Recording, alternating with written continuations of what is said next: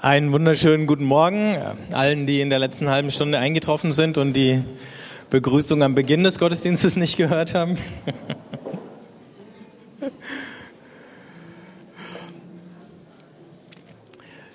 Wenn ihr den letzten Sonntag da gewesen seid, dann habt ihr schon ein Stück gehört von Gottes Aufbruch zum Menschen. Und an dem Thema möchte ich heute weitermachen. Wir haben uns das letzte Mal angeschaut, wie Gott in dem Verlauf der Geschichte Israels oder des Alten Testaments, der Geschichte, die das Alte Testament und von Gott erzählt, so müssen wir es noch genauer sagen, aufgebrochen ist zum Menschen. Und äh, ich habe damals schon gesagt, dass es eigentlich eine dreifache Bewegung ist, die aber im Grunde dann doch wieder eine einzige Bewegung ist. Aber sie findet in nicht nur unterschiedlichen Abschnitten, sondern tatsächlich auch auf unterschiedlichen Ebenen statt. Und die erste, seht ihr gerade hinter mir, war eben Gott, der in seinem Wort erscheint, der unsichtbare Gott im Alten Testament, der nur in Erscheinung tritt, indem er spricht, aber indem er spricht, verändert er die Welt und äh, sammelt er und ruft vor allen Dingen ein Volk, an dessen Geschichte sich das Schicksal der Welt dann entscheiden soll. Und das war der große Ausblick am Ende des Alten Testaments aus dem Buch Daniel, dass dieses Volk der Heiligen des Höchsten die entscheidende Rolle spielt bei der Wendung in der Geschichte der Welt, die, auf die die Propheten vorausschauen und erwarten. Und heute schauen wir uns an, wie diese Wendung dann eintritt. Und wir haben gesehen, wie in dieser Verlauf der Geschichte des alten Bundes, das mit einem Mann anfängt und dann zu einem großen Volk wird und dann am Ende bricht dieses große Volk wieder zusammen und am Ende ist es wieder eine Gestalt, nämlich der Menschensohn, der da steht. Und genau an dem Punkt geht es dann heute weiter, nämlich mit dem Sohn Gottes. Und äh, nur um den Ausblick noch komplett zu machen, damit ihr nächste Woche auch wiederkommt, äh, da geht es dann um den Geist Gottes, den Gott sendet. Aber heute schauen wir uns die Sendung des Sohnes an und jetzt äh, müssen wir noch mal eins weitergehen, genau. Und da stellen wir schon fest, wenn ich, ich habe es mal versucht, einfach ein bisschen in äh, sowas wie ein Schema zu bringen, das es uns erlaubt, Zusammenhänge und Entsprechungen zu sehen. Ähm, Im Alten Testament habe ich gesagt, ist es der unsichtbare Gott und im Neuen Testament wird dieser unsichtbare Gott auf einmal sichtbar. Der Grund aber, warum er im Alten Testament unsichtbar war, nämlich seine Freiheit, dass er sich nicht in menschliche Bilder und Erwartungen einsperren lässt, der bleibt auch im Neuen Testament derselbe. Das heißt, obwohl er sichtbar wird, behält er seine Freiheit. Freiheit gegenüber allen menschlichen Erwartungen und Ansprüchen, mit denen wir versuchen, uns Gott so hinzufabrizieren, wie wir ihn gerne hätten. Und das gelingt eben auch nicht beim Sohn Gottes, obwohl das ein Faktor ist, mit dem er sich ganz früh in seinem Leben und seinem Wirken auseinandersetzen muss, gleich zu Beginn. Aber fangen wir noch ein Stück weiter vorne an, nämlich bei der Geburt oder der Menschwerdung. Und wenn wir dann sehen, wie die Autoren des Neuen Testaments zurückschauen auf diesen auf diese Gestalt Jesu und auf sein Kommen in die Welt, sprich seine Geburt, dann sehen wir schon die ersten Parallelen, ne, in dem Johannes am Anfang seines Evangeliums Jesus als das Wort bezeichnet. Und dann heißt es, die Welt ist durch es geschaffen. Das heißt, dieses Schöpferwort Gottes, von dem wir am Anfang des Alten Testaments gelesen haben, das ist plötzlich der, der hier Mensch wird. Oder wenn wir ins Lukas- oder Matthäus-Evangelium gucken, bei den Geburtsgeschichten, ähm, dann sehen wir, wie da wieder angespielt wird auf alle möglichen anderen wichtigen Geschichten, entscheidenden Stories aus dem Alten Testament. Wenn wir zum Beispiel von einem Ehepaar lesen, das alt ist und sich ein Kind wünscht und sie sind schon viel zu alt und es kommt keins, an wen denkt man da, wenn man das Alte Testament gelesen hat? Abraham. Genau, und plötzlich gibt es Zacharias und Elisabeth, die können keine Kinder kriegen und dann kriegen sie doch noch eins. Und die Sarah, die lacht, weil sie sich nicht vorstellen kann und der Zacharias, der sich nicht vorstellen kann und dann vorübergehend verstummt, nur um dann seinen Mund wieder umso entschlossener auftun zu können. Ähm Maria, die in ihrem Magnificat, mit dem sie antwortet auf das Wunder, was mit ihr passiert, die Geschichte der Hannah aufnimmt, die Mutter des Samuel im Alten Testament. Nochmal eine ganz entscheidende Geschichte für Israel. Dieser kleine Samuel. Wieder eine Frau, die kinderlos war, dann die Verheißung bekommt, einen Sohn zu bekommen und dann eben sagt, was das für sie bedeutet. Und das Magnificat nimmt dieses Lied der Hannah auf und es also nee, bläst nicht auf, das erweitert nochmal den Horizont von diesem Lied. Und dann bei Matthäus lesen wir von einem Kindermord, den ein König begeht. Haben wir sowas schon mal gehört? Im Alten Testament? Zufällig? Der Pharao von Ägypten der die Erstgeborenen, äh, der, der die Jungs, die israelitischen Jungs umbringt. Und dann witzigerweise flieht diese Familie mit dem Baby, das gerettet werden muss, aus Bethlehem wohin? Nach Ägypten. Und sie kommen aus Ägypten wieder. Sie kommen aus Ägypten zurück, so wie Israel aus Ägypten gekommen ist. Sie mussten aber vor dem jüdischen König nach Ägypten fliehen. Und da sehen wir schon, wie sich die Dinge auch ein bisschen verändert haben. Also all die großen Gestalten der Verheißung im Alten Testament, die werden irgendwo wieder in diese Jesusgeschichte eingeflochten um die Geburt herum, um zu zeigen, dass sich all diese Verheißungen jetzt in dieser einen Person erfüllen. Und deswegen sagt Paulus dann im 2. Korinther 3, Jesus ist das Ja auf alle Verheißungen Gottes. Und das ist eine schöne Zusammenfassung. Vielleicht auch das Ja auf alle ernsthaften gesunden und tiefen Wünsche, Träume und Sehnsüchte, die wir haben, weil die möglicherweise auch schon von Gott in uns reingelegt sind. Und natürlich von allen möglichen anderen Wünschen und Sehnsüchten, manchmal überlagert, verdrängt oder korrumpiert worden sind. Und dann lesen wir im Hebräerbrief ganz am Anfang, gleich als erster Satz, nachdem Gott früher durch die Propheten geredet hat, hat er jetzt am Ende der Tage gesprochen durch seinen Sohn. Da ist es wieder das Wort, das Mensch geworden ist. Und dann sagt er gleich weiter, und Jesus ist der Erbe und er ist der Abglanz oder das Strahlen Gottes und das Ebenbild Gottes. Und da benutzt er ein Wort, was wir im Deutschen dann wieder kennen, als Charakter, sozusagen der Abdruck Gottes. Eins zu eins Abdruck.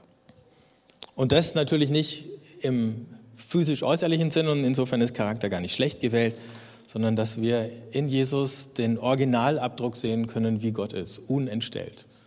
Während in allen anderen von uns sehen wir ein bisschen was davon, aber wir sehen auch ein bisschen was vom Gegenteil und wir wissen manchmal nicht genau, wo das eine aufhört und das andere anfängt. So wird er eingeführt und dann lesen wir erstmal lang gar nichts. 30 Jahre ist fast durchgehend Schweigen und dann erscheint Jesus am Jordan und wird da getauft und verschwindet danach in der Wüste. Aber er erscheint zuerst an diesem Strom der Geschichte. Am Ende dieses Auszugs aus Ägypten, Israel ist ja nicht nur durch das Schilfmeer trockenen Fußes, sondern auch durch den Jordan gelaufen. Am Ende der Wüstenwanderung ging es nochmal durchs Wasser und der Einzug in das verheißene Land ging durch den Jordan. An dieser Stelle steht Johannes der Täufer und tauft die Menschen in der Erwartung, dass das, was Gott jetzt im Begriff ist zu tun, die gleichen Dimensionen hat wie dieser Auszug aus Ägypten. Und Jesus kommt an diesen Strom der Geschichte, das kann man jetzt nun wirklich im doppeldeutigen Sinn nehmen, und er stellt sich in diesen Strom der Geschichte. Das heißt, alles, was Geschichte Israels war, die auf diesen Punkt zugelaufen ist, in diese Geschichte stellt er sich rein. Er stellt sich nicht drüber, sondern mitten hinein. Und ähm, dann fragt ihn ja noch der Täufer, muss das denn sein? Eigentlich wäre das doch gar nicht nötig. Und Jesus sagt, es ist nötig.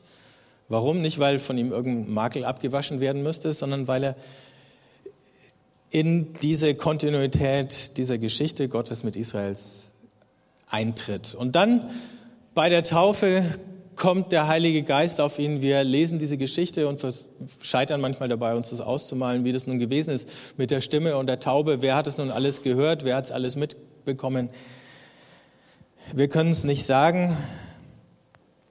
Aber so wie der Johannes Israel aufruft, Ja zu sagen zu Gott und Ja zu sagen zu seiner Erwählung und Ja zu sagen zu seiner Rolle, die er ihm ähm, zugedacht hat, Ja zu sagen zu dem Bund, den er mit ihm geschlossen hat. Ähm, so sagt jetzt Gott zu diesem einen Israeliten, der sich taufen lässt, auch Ja. Und bestätigt seine Berufung. Und unmittelbar nach dieser Berufung verschwindet Jesus in der Wüste auf der anderen Seite des Jordans, die Wüste, aus der Israel kam, bevor es über den Jordan gezogen ist. Und äh, er lebt so wie Israel in der Wüste eine Zeit der Bewährung durchleben musste und an dieser Bewährungsprobe erstmal gescheitert ist, bis es sich dann im zweiten Anlauf bestanden hat. Jesus besteht im ersten Anlauf. Wobei es drei Anläufe des Versuchers gibt, ähm, die er zu bestehen hat. Und da sehen wir sowas wie eine innere Konfrontation. Wie schaut denn der Erlöser aus? Was, sind denn die Dinge, die der Messias zu tun hat und was nicht? Was sind die Erwartungen, mit denen Jesus, von denen Jesus schon längst weiß, dass sie ihm entgegenschlagen, wenn er dann an die Öffentlichkeit geht mit seiner Botschaft? Wie soll er denn seinen Auftrag und seine Berufung leben? Das entscheidet sich ganz am Anfang in der Wüste.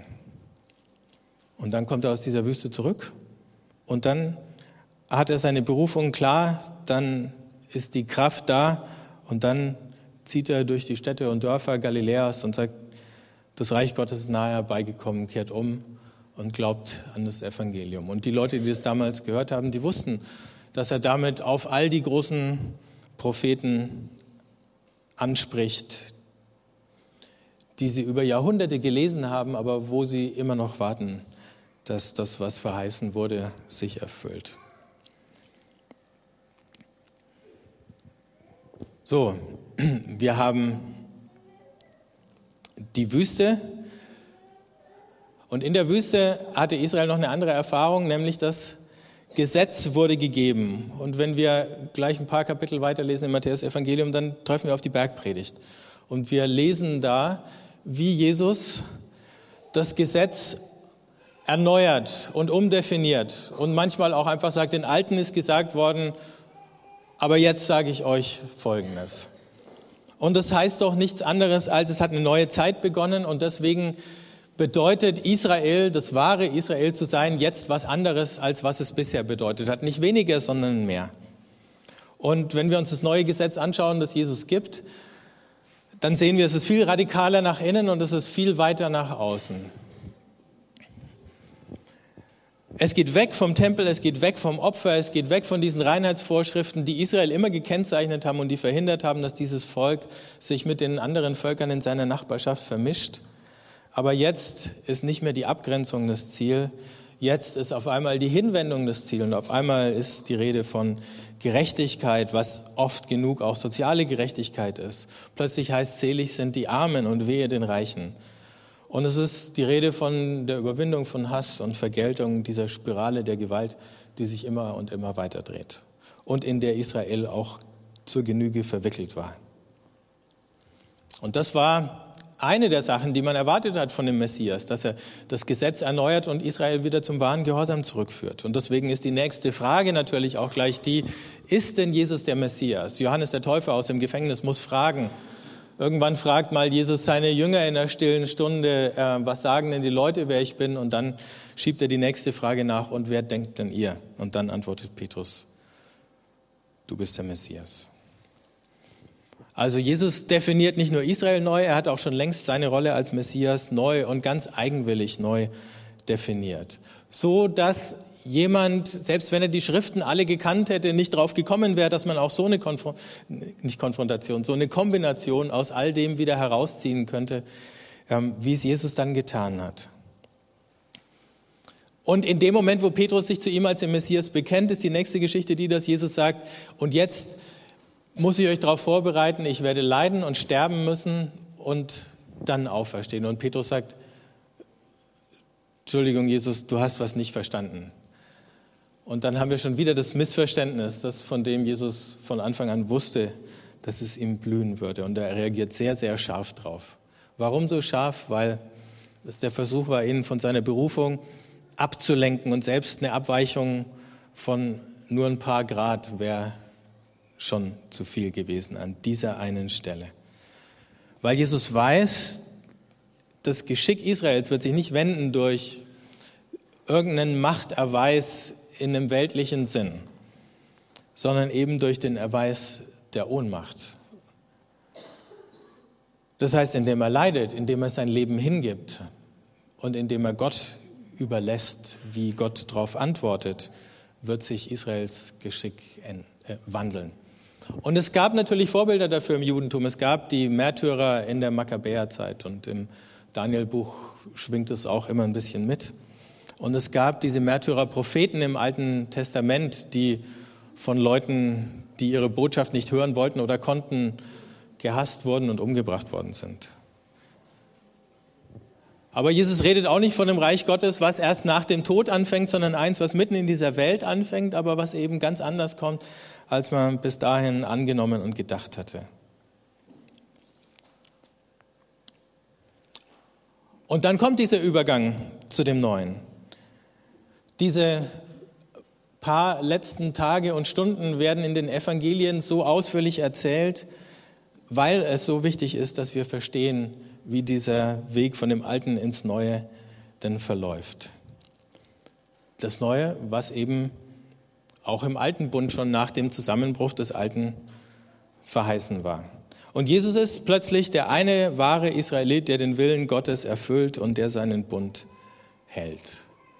Wenn wir bei Paulus später lesen und in vielen unseren Bibelübersetzungen, ist es im Römerbrief ja immer wieder so übersetzt, dass es der Glaube an Christus ist, der uns rettet. Dann kann man nämlich genauso gut übersetzen, es ist die Treue des Messias, die uns rettet. Gleiche Wörter, bisschen andere Bedeutung. Und hier ist der eine treue Israelit, dessen Gehorsam dann stellvertretend für ganz Israel passiert und den Gott auch als solchen anerkennt. Aber als dieser eine und in dieser Unbeugsamkeit, in dem er seinen Weg geht, erregt er eben den Widerstand ganz Israels, praktisch aller Gruppen, die da vorkommen. Am Ende verlassen ihn ja sogar seine Jünger, weil sie irgendwie irre geworden sind äh, daran. Aber nicht nur Israel, sondern auch der Heiden und der Repräsentant dieser Heiden, der Repräsentant des Kaisers aus Rom ist Pilatus, der Statthalter. Beide Juden wie Heiden beschließen seinen Tod und lassen sich nicht davon abhalten, das umzusetzen. Am Ende, am Kreuz oder vorher schon im Garten Gethsemane, als er betet, am Ende ist Jesus genauso einsam wie am Anfang in der Wüste.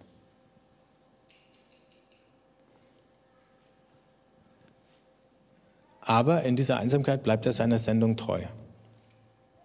Und das, was aussieht wie ein Scheitern, ist schließlich die Saat des Neuen. Und auch davon hat Jesus schon geredet, wenn er vom Weizenkorn gesprochen hat, das in die Erde fällt, um dann viel Frucht zu bringen. Das hat er so erwartet. Und die Geschichte, die die Evangelien erzählen, bleibt ja an diesem Punkt auch nicht stehen, sondern sie erzählt davon, wie Jesus am dritten Tag auferstanden ist, auferweckt worden ist.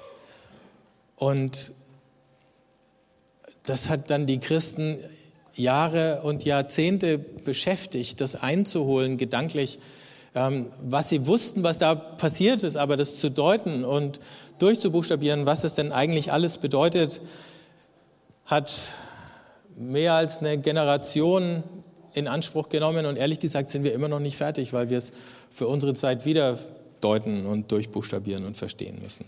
Aber eine Deutung die wir bei Paulus im Kolosserbrief lesen, ist, dass Gott triumphiert hat über die Mächte und Gewalten.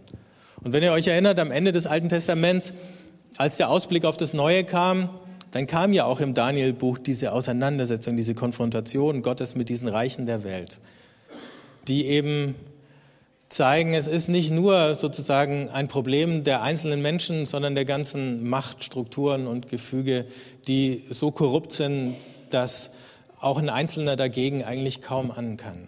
Und dann war schon die Verheißung da von Gottes Sieg über diese Mächte. Und jetzt schaut Paulus zurück und sagt, und das war der Sieg Gottes über diese Mächte, das Kreuz und die Auferstehung. Und deswegen kann er im Kolosserbrief ähm, im zweiten Kapitel schreiben, er hat diese Mächte gefangen genommen und wie in einem Triumphzug mit sich geführt. Oder anders nochmal, er hat sie bloßgestellt, denn die Gefangenen sind ja nicht ähm, besonders ehrenvoll gekleidet in so einem römischen Triumphzug mitgeführt worden, sondern nackt. Das war Teil dieser Bloßstellung. Also, er hat sie bloßgestellt. Wenn wir an Ostern zurückdenken, dann hat Gott sowohl diese Weltmacht Rom als auch Israel oder das Judentum als religiöse Macht damit konfrontiert, dass er das Urteil, was sie über Jesus gesprochen haben, rückgängig gemacht hat und gezeigt hat, dass es nichtig, hinfällig war, dass es keine Macht hat.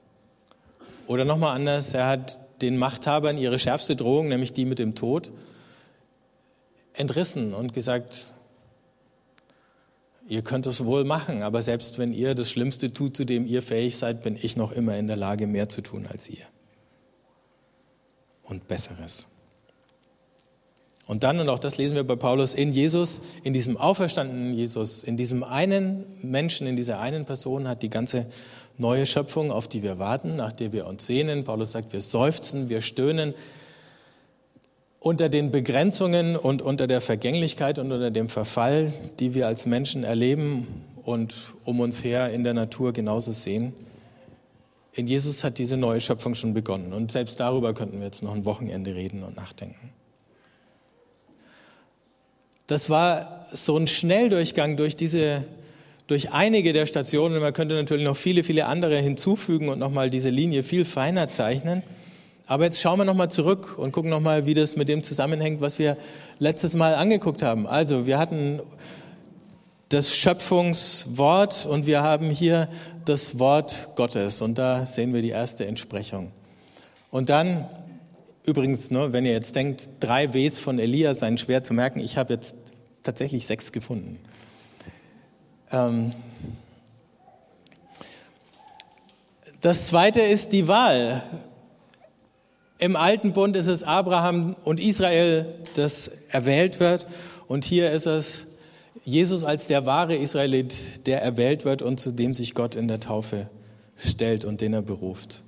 Und dann hatten wir das Gesetz, den Bundesschluss, wo Gott seinen Willen offenbart und wie Jesus diesen Willen Gottes neu formuliert für seine Zeit. Es ist kein anderer Wille, sondern derselbe, aber es ist eine andere Zeit und deswegen schaut es auch wieder anders aus und hört sich anders an. Aber es ist die Zeit, in der wir leben. Und dann der Weg, den er mit seinem Messias geht. Vom Ufer des Jordans bis mitten hinein nach Jerusalem in den Tempel und dann wieder vor die Tore der Stadt wo er stirbt, begraben wird und aufersteht. Und das, dieses letzte, das Kreuz, ist die große Wende, die passiert, auf die die Propheten des Alten Bundes schon vorausgeschaut haben und von der, auf die wir jetzt miteinander zurückschauen können. Und schließlich war es ja so, dass sich am Ende dieser Geschichte Israels, am Ende dieses Reden Gottes in der Zeit des Alten Bundes, diese Perspektive nochmal geweitet hat. Bis dahin ging es immer um Israel und Israel unter den Völkern, aber die Völker nur insofern, als Israel irgendwie mit ihnen in Berührung kam. Und am Ende geht dieses Bild auf und äh, in der ganzen Weite der geschaffenen Welt auf einmal ist es Gott, der sich unter den Völkern als der eine und der wahre erweist. Und genau das Gleiche sehen wir in der Auferstehung Jesu wieder. Bis dahin war er der, der sich zu Israel gesandt gesehen hat und der auch bestenfalls mal einen kleinen Umweg durch Zeitengebiet gemacht hat. Nicht, weil er sie ausschließen wollte, sondern weil er wusste, das kommt erst noch, diese Weite, die kommt erst am Ende. Und dann ist er eben nicht nur der wahre Israelit, sondern der eine neue Mensch. Und von dieser neuen Menschheit ist keiner ausgeschlossen. In diese neue Menschheit sind alle berufen. Da möchte Gott alle haben.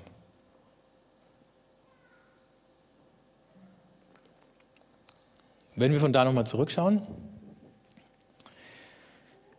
wir hatten am Ende dieser, dieses Rundgangs durch die Geschichte Israels von dem unsichtbaren Faden gesprochen. Und Karl Barth, der festgestellt hat, aus diesem unsichtbaren Faden der Treue Gottes zu seinem Volk und zu seinen Verheißungen ist dann doch eine unzerreißbare Kette geworden. Israel hat sich alle Mühe gegeben, die zu zerreißen, aber es hat nicht funktioniert.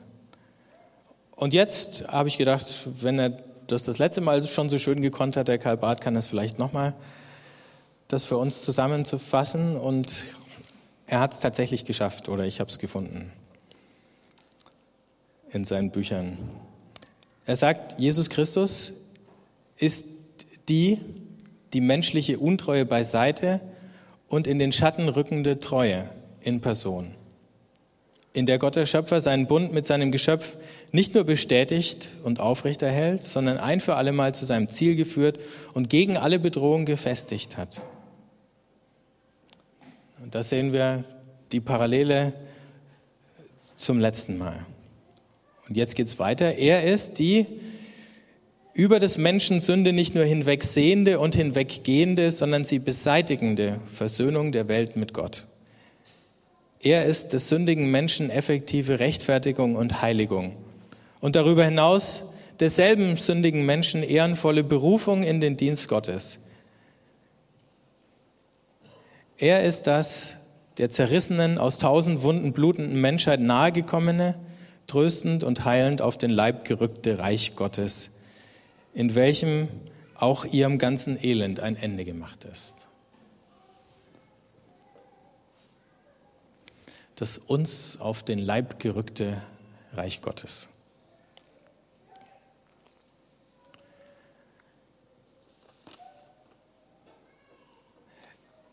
Im Abendmahl rückt uns Gott auch auf den Leib, rückt uns Jesus auf den Leib. Und alles, was wir hier gerade gelesen und gehört haben über Jesus, dass er die Treue Gottes in Person ist, die Versöhnung der Welt mit Gott, die Rechtfertigung und Heiligung, unsere Berufung in den Dienst Gottes und dann eben das Reich Gottes, was uns auf den Leib rückt. All das feiern wir da. Wir denken nicht nur dran, sondern wir empfangen es. Wir erneuern diesen Bund, aus dem wir mal rechts und mal links herauszufallen drohen oder von dem wir uns den einen oder anderen Abstecher erlauben oder vielleicht auch in der Woche erlaubt haben. Und äh, lassen uns neu dieses Ja zusprechen. Das ist der Grund, warum wir uns überhaupt zu Gottesdiensten versammeln, damit wir uns wieder daran erinnern. Und deswegen lasst uns das jetzt gemeinsam feiern. Und wenn ihr möchtet, steht auf zum Gebet. Wir danken dir, allmächtiger, ewiger Gott, für deinen Sohn, unseren Herrn Jesus Christus. Denn er hat sich für uns verschenkt, in seiner Liebe zu den Armen, zu den Schwachen und den Sündern. Du aber hast ihn von den Toten auferweckt und ihn zum Herrn über alles gemacht in ihm hast du uns in deinen neuen Bund berufen und uns zu Zeugen deiner unerschütterlichen Treue gemacht. Darum preisen wir jetzt und in Ewigkeit deine Liebe und singen mit den Chören der Engel das Lob deiner Herrlichkeit.